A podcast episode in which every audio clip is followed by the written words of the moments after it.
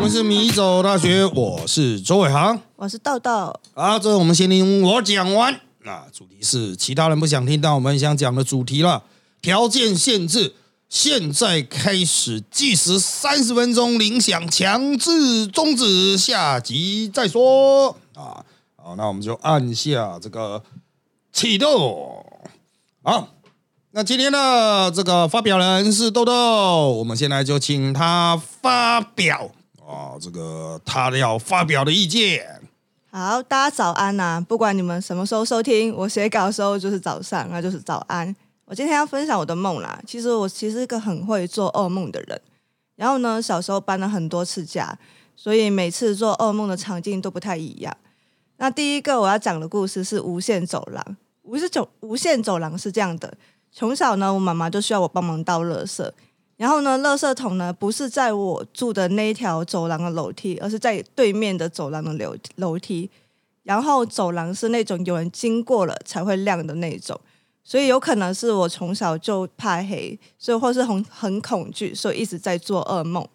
那梦是长这样子的：我要出门的时候呢，要经过走廊，然后要转弯就有电梯搭。但是呢，我一直走，一直走，一直走，都走不出那条走廊。嗯，到最后呢，我就边哭边跑嘛。反正就是这个梦击败的地方，就是在梦里的就开始体能训练，要跑一段时间，走廊才会出现住户。然后那时候跑的时候呢，就是它不是说你一直跑它就会有路，你要一直转弯，你才可以跑很久。如果你一直往前跑的话呢，你是。跑不，就是你跑到尽头就要回头了，所以你要看到有分分段的路，你就要转弯，就很像有一个游戏一样。但是我忘记那个游游游戏是什么，就反正就是有转转角的地方就要就要跑。然后呢，反正就是跑到一段时间嘛，走廊就开始出现住户，但是不是每户都可以开门，是要特定的。那为什么我会知道呢？因为我那时候做梦的时候，每一户我都敲门，每一户我都打开看看，我都开不了。然后直到有一次做梦，反正这个梦做了很久了，反正就就直到有一次做梦的时候，我才发，终于开到了一间住户的门。他妈的，一开门就是两个老人的遗照，加桌面上的供奉跟蜡烛，而且这个梦梦还不止一次。然后我就就是周大师，所以我为什么小时候会很常做这样的梦？重点是那两个老人，我真的完全不认识，而且也不知道他们是谁，而且还一直在重复这件事情。反正你开不了门，你下次还是得要做这件事情。但是呢，我开完门之后呢，我还是有在做这个梦，而且这个梦就是之后的延伸，就是那个老人会笑，超他妈恐怖。呃，这个啊，你现在都自己都知道，跟你小时候被叫去倒垃圾有关啊，所以他妈的这就是一个倒垃圾的梦啊。啊，干这个根本不用解梦，好不好？不过所有人的梦的要素哦，都一定是自己曾经经历过的东西，把它重组，就是记忆集合重组了。不管你是真的看到电视上看到哈，就是把所有的人事实地物打散重组，就会变成梦。那你你在那个什么楼梯走廊啊，这样子一直走一直走啊，或是啊走很远啊，要跑的等等，其实它都牵涉到强迫嘛。嗯，然后为什么会有强迫？就是你不想到垃圾啊，啊，所以这就只是一把不想到垃圾这简单的几个字啊，延伸成一个很浪费时间的梦，这样子啊，就是这么简单啊。那当然了啊，这个梦要如何有解哈？我个人认为是这个就不要到垃圾就好了啊，你就决心摆烂，这个梦就会消失了啊。这个就像我现在还是会梦到。大概每隔一两年吧，会梦到我在高中的教室里写数学考卷。好，呃，因为那个时候我们的数学课的压力是最大的。虽然这也让我高中的数学考得非常好，啊，就考联考的时候考得非常好，啊，算是彻底的拉高我的成绩，让我能够上台大。但是呢，啊，还是一个压力很大的回忆啊，啊，所以我就是会。偶尔又会梦到，就是我又会在高高中的课堂上去写考卷，而且还是限定数数学考卷，不是其他考卷嘛。虽然我更烂的科目是英文，可是老师完全不会有任何压力啊啊！所以那就那一刻就摆烂掉，我就从来没有梦过在写英文。所以你梦到什么他妈的就是什么哦啊！就像人家心理测验不是说什么哇，到那个一片森林里面有个小木屋，桌上有放橘子、放苹果、放葡萄哦，你选哪一个啊？如果你选苹果。啊，那代表你想吃苹果啊？干就这么简单啊，所以没有什么啊额外的深意了啊。好，不过刚刚讲到这一种梦啊，就是第一个它会重复，然后它会非常的困难。嗯嗯啊，那其实像这种梦哦，其实我也有类似的这种啊这个体验 哦，就是在部队里面在当兵的时候。有做到还是一样继续在当兵的梦，睡醒来在当兵，睡觉也在当兵。可是，在睡觉里面的当兵呢，它的内容会有点不太一样啊。醒来的就是啊，正常操课很无聊啊，就上课啊、演习啊、上课啊、演习啊、上课啊、演习啊、吃饭、上课、演习都是这样啊。当当兵就是在读书一样啊。很多人不太知道当兵到底在干嘛，就是其实去读书了，一直上课，一直练习。然后吃饭睡觉，吃饭睡觉就这样子啊，洗澡吃饭睡觉。好，可是那个梦境里面会比较不一样。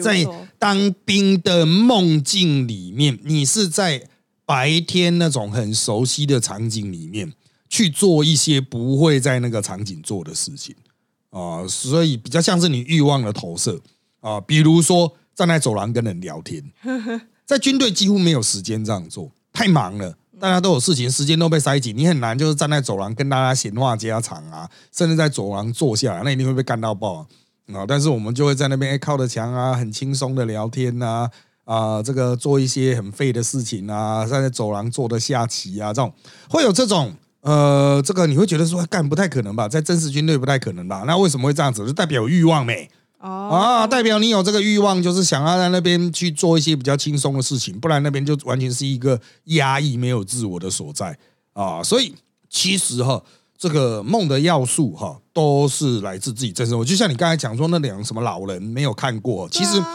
一定是把你看过人的脸去拼出来，就跟 AI 一样重组的。哦，重组的，重组的，就像那个我经常做到的梦里面，我会跟一个。我完全不认识的女的哦，是男女朋友或夫妻关系。你说你跟那个不认识的女的是男女朋友跟夫妻或夫妻关系，就是会出现梦中会出现一个角色，这个角色我会知道说哦，他是我男女朋友，或是他是我的太太。可是我完全不认识这种人，然后也是我完全不喜欢的类型，然后甚至在梦中也无话可说这样子。但你会知道哦，这个人的身份是太太这样子。啊，这就很妙了哈！就是一般人可能会想象，看这是命中注定的真命天子吗？啊，可是他的类型是不是我我刚才讲吧？就是不是我会喜欢类型，可能是什么身高蛮高的，然后是大波浪卷啊啊的那一种头发长发啊，我基本上是呃无感的，对于长发波浪卷是无感的啊，所以我看到的话哈，我在梦中我也很自然接受说，哦，她是我太太，然后我要带她去哪里。她要去哪里上班？我要跟她讲什么事情啊？可是醒来之后就觉得莫名其妙，干他到底是谁？从来也没有这个人的印象，但应该就是记忆重组哦啊，就是你把很多你看过的人的要素，比如说啊，他这个大波浪卷，然后他身高大概一百六十五到一百七十之间，然后他的身材大概是怎样，他穿着是怎么样哦？你会把很多人的东西要素拿在这边重组出来，去担当梦中的这个角色。哦，可是，在梦中的角色，他到底是什么样的用意存在的用意，那就不见得了。哦，不见得跟我们现在直觉的解释说，哦，这就是什么梦中情人啊，什么不见得。哦，他可能就是像 AI 一样啊，有时候指令下错，他都生成一个莫名其妙的东西给你。还是还是你其实就是有一些想要投射的部分，比如说你想要换一个就是不一样风格的人相处看看。嗯，可是，在梦中也没有什么相处耶，他就是呃走在旁边，然后他就走过来说啊，你那个什么东西要拿到哪边去？呃，还有什么事情要办？我说好好好。那我之所以去办，就是因为在梦中角色设定是他是太太，就这样子啊，我去处理啊，什么东西钱要拿，要买一个什么东西回来啊？几月几号要去哪里？有什么时候要去哪里？谁要跟你见面？啊，就是很不重要的 NPC 啊。了解，啊就是那当然醒来之后发现说，干为什么需要这个角色？他到底是谁？啊，又或者是有些梦境，就是说，哦，这个假设出来她是女朋友，然后认识非常久了，嗯，然后你需要为她做一些事情，比方你要带她去哪里，你要帮她买什么，整个梦会这样去展开。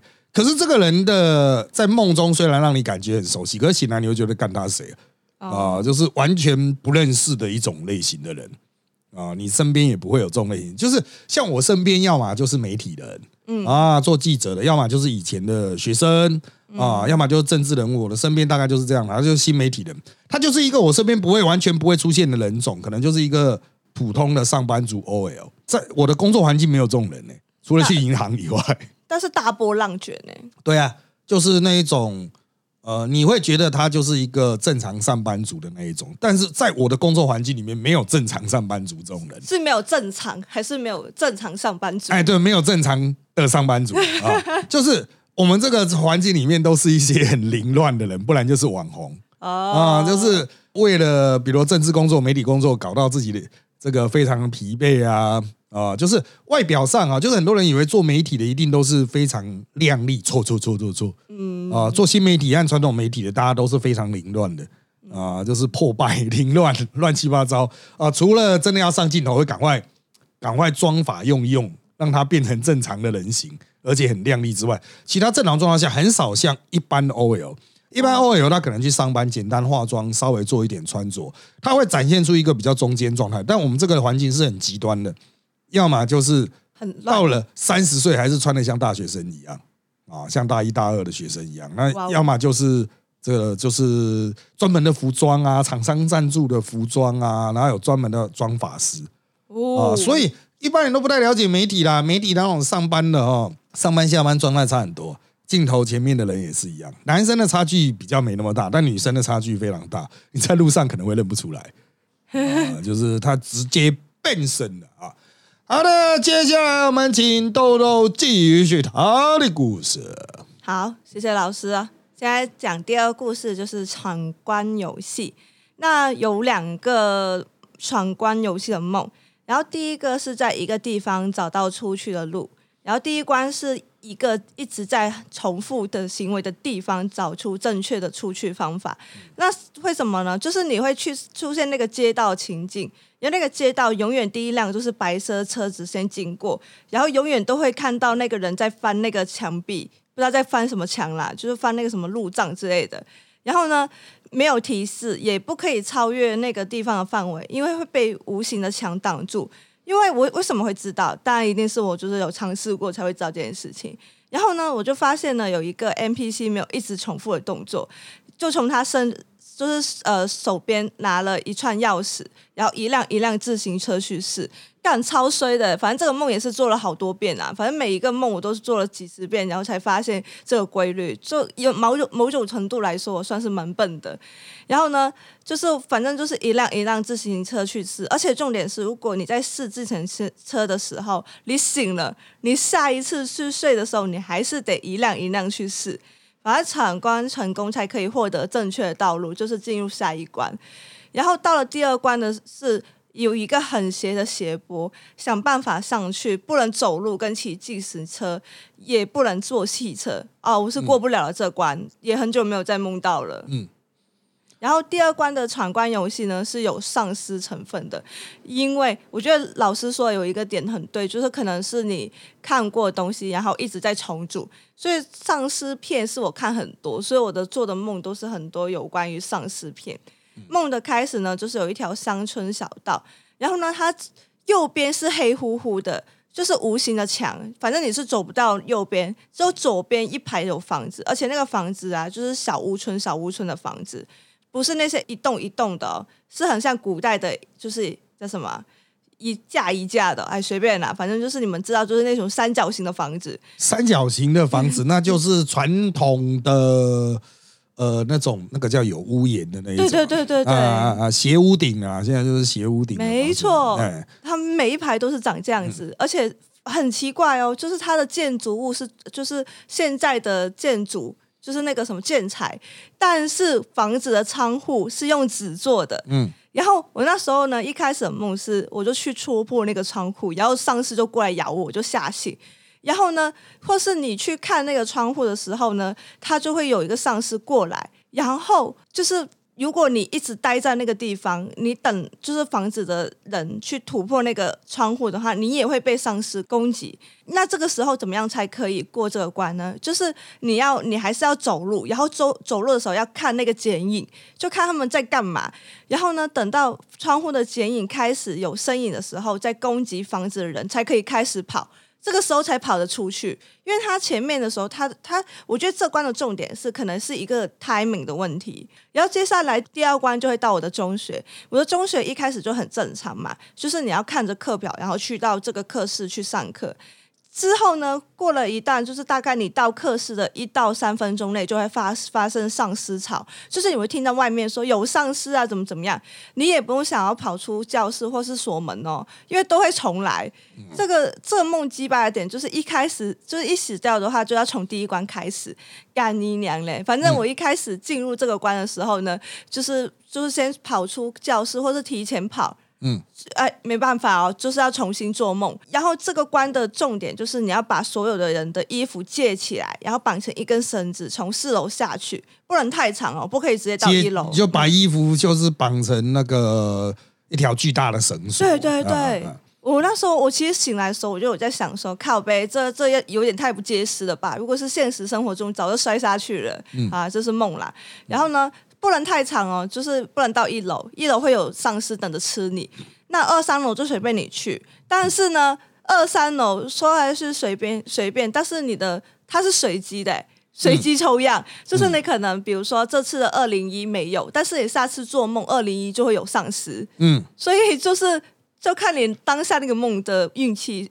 到底睡不睡？然后你要找到一个空的教室，然后再从这个教室跑出去，要跑后门，因为我们正门就已经被丧尸围攻。然后呢，这个关过去之后呢，到第三关的时候，就会一排一排公寓组成的迷宫，就是呃，那就台湾的公寓啦，就五六楼都是彩色的，然后一模一样。反正就是你，你就是你随便走，啊就是如果你遇到，就是它每一个死路都会有鬼、丧尸、老虎。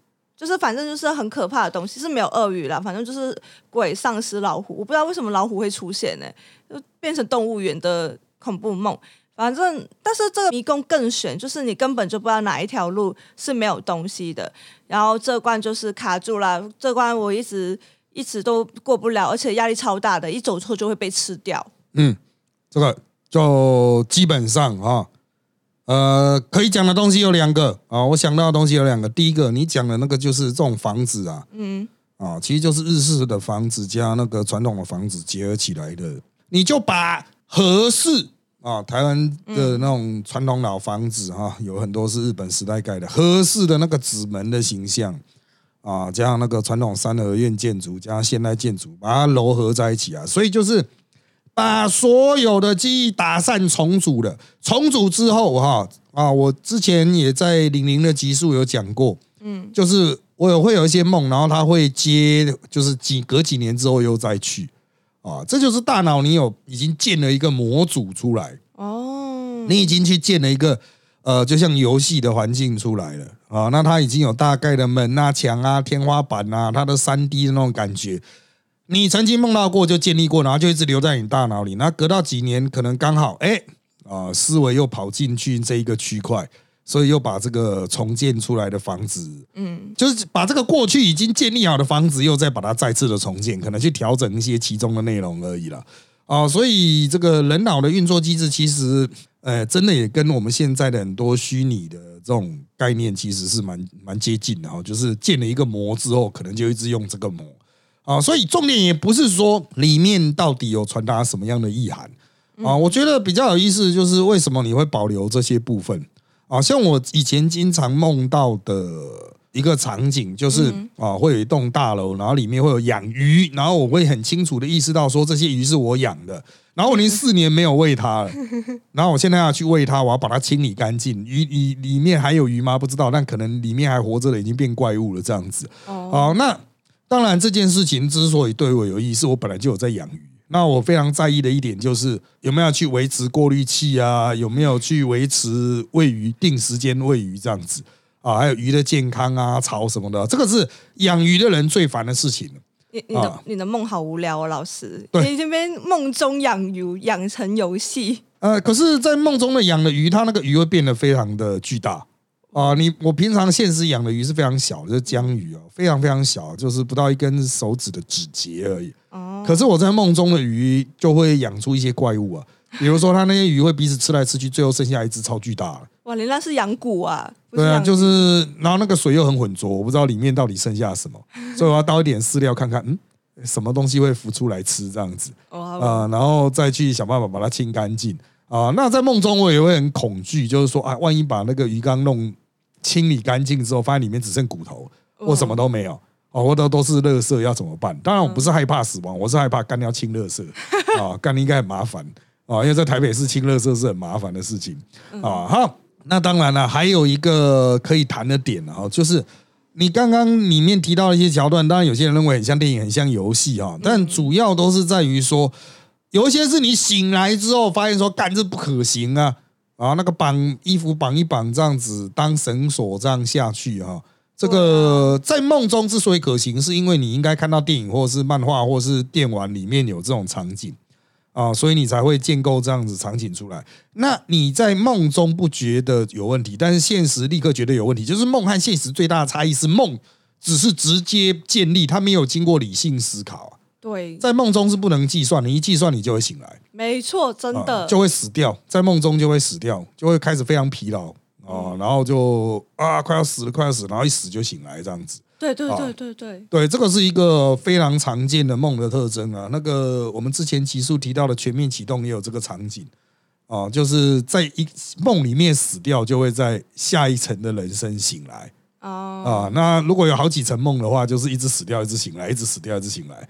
啊，那除此之外，就是还有另外一个方法，也是我在之前几本书里面有提过，也是全面启动而演的，就是啊，它也变成全面启动一个很著名的迷因图啊。嗯啊，就里奥纳多问另外一个主角，就是说，你能够想起来你是怎么出现到这里的吗？啊，你之前去了哪里？你想得起来吗？哦，在梦中是想不起来前一个场景的对，啊，梦的场景是不断的生成，不断的生成，就是一直往下延伸啊，你的大脑就随时在造景这样子，但是要它八顾回去，回到之前的状态，它会卡住，因为它只是一直生成啊，啊，它没有那种呃脉络建构脉络，我是怎么样走走走走来这里？你一旦开始进行这个，又叫理性思考嘛，对，你就开始离开梦的思维区，就回到正常的记忆区，就会就会醒过来啊、很自然的醒过来。那相关的故事，我有在我之前的那个灵异世界的书里有提到。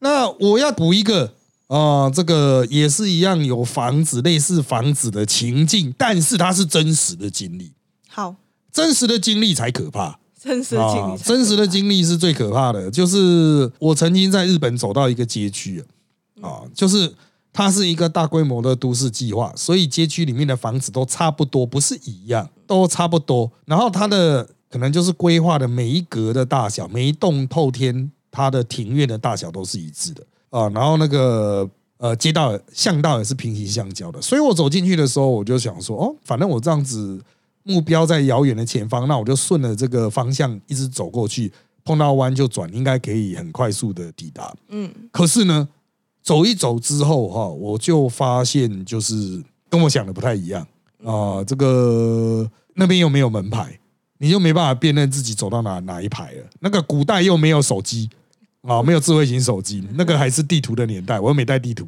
哦，我哦，都是透过方向感，我方向感非常好，照道理是不会迷路的。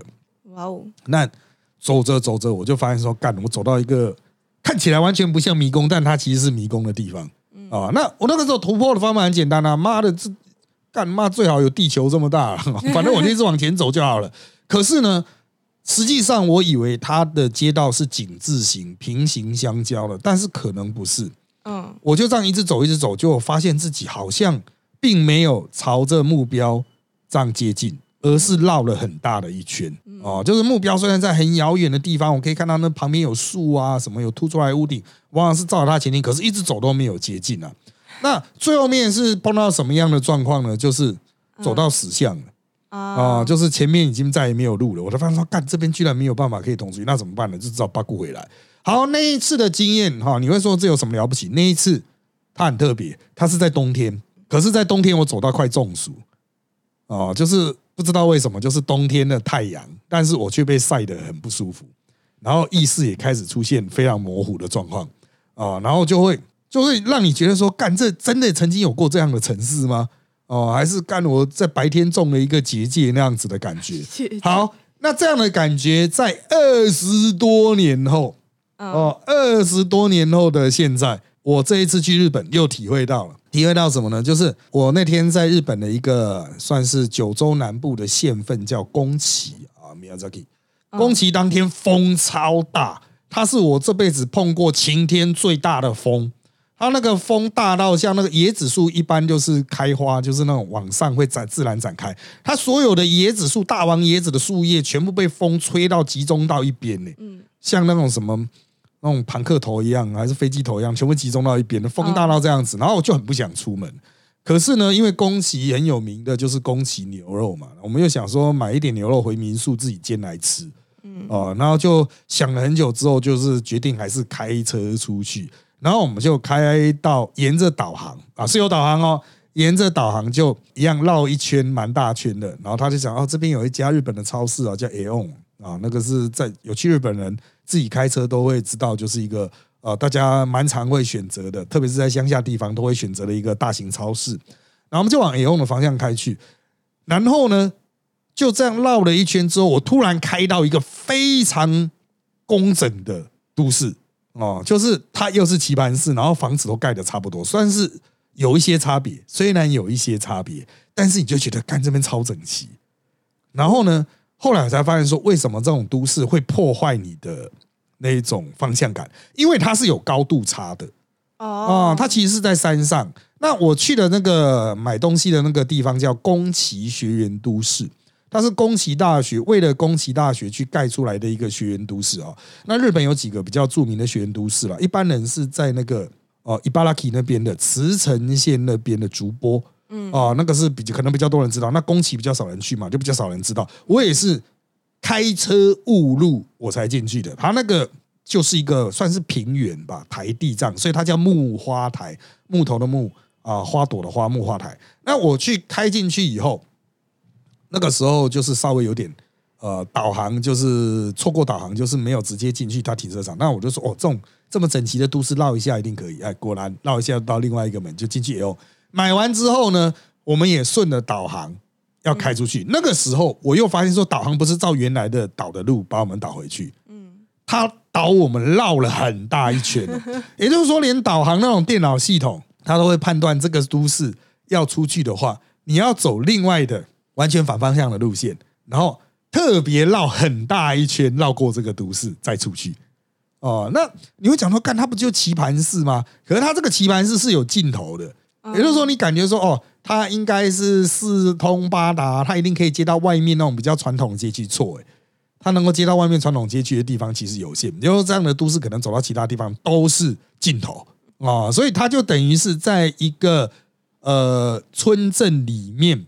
搞出来的另外一个村镇，然后这个村镇跟其他外面是隔绝的啊，基本上是只有几条路是可以跟外面通的啊。那外面都是很传统的日本的正常的乡下，就这个地方非常的特别，所以我在那边开的时候，加上它的建筑很有特色，风格不错，又刚好碰到他们中学生放学啊，路上都是穿制服的，就很像什么呢？啾啾冒险野狼啊，就是啾啾冒险野狼，它里面有一个想象的城镇叫杜王町啊。啊，然后里面就是那种战斗的场景啊，然后那个城市杜王町的那种感觉，就是给你很诡异，很诡异。啊嗯，你会觉得说随时会有呃什么，就是替身使者，就是类似像那种怪兽那种东西出来会攻击你的样子。哦，这个宫崎学园都市，你走在它的街道，它真的非常漂亮，漂亮到让你感觉不像是真实的。旁边的房子的建筑也非常整齐一致。啊，然后或者是有一区就很有设计感，然后时间到了就是会有中学生，比如说我们那个时候大概日本的没有参加社团，就是三点就回家了。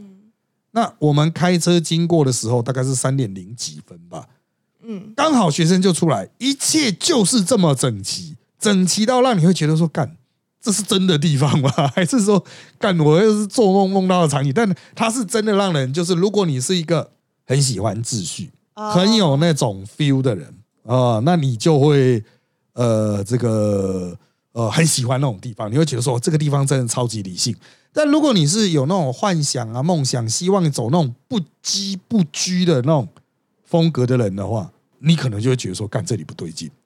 这这是很怪的那一种，就是很很有秩序化，是不是？对，太秩序了。就是感觉就是好像某一个时间点，这个东西就会出现，就很像 NPC 一样，对不对？对对对对，干好可怕哦。好了，哎，我们计时器也刚好响起了，我们今天的这一集就到这里为止，拜拜，拜拜。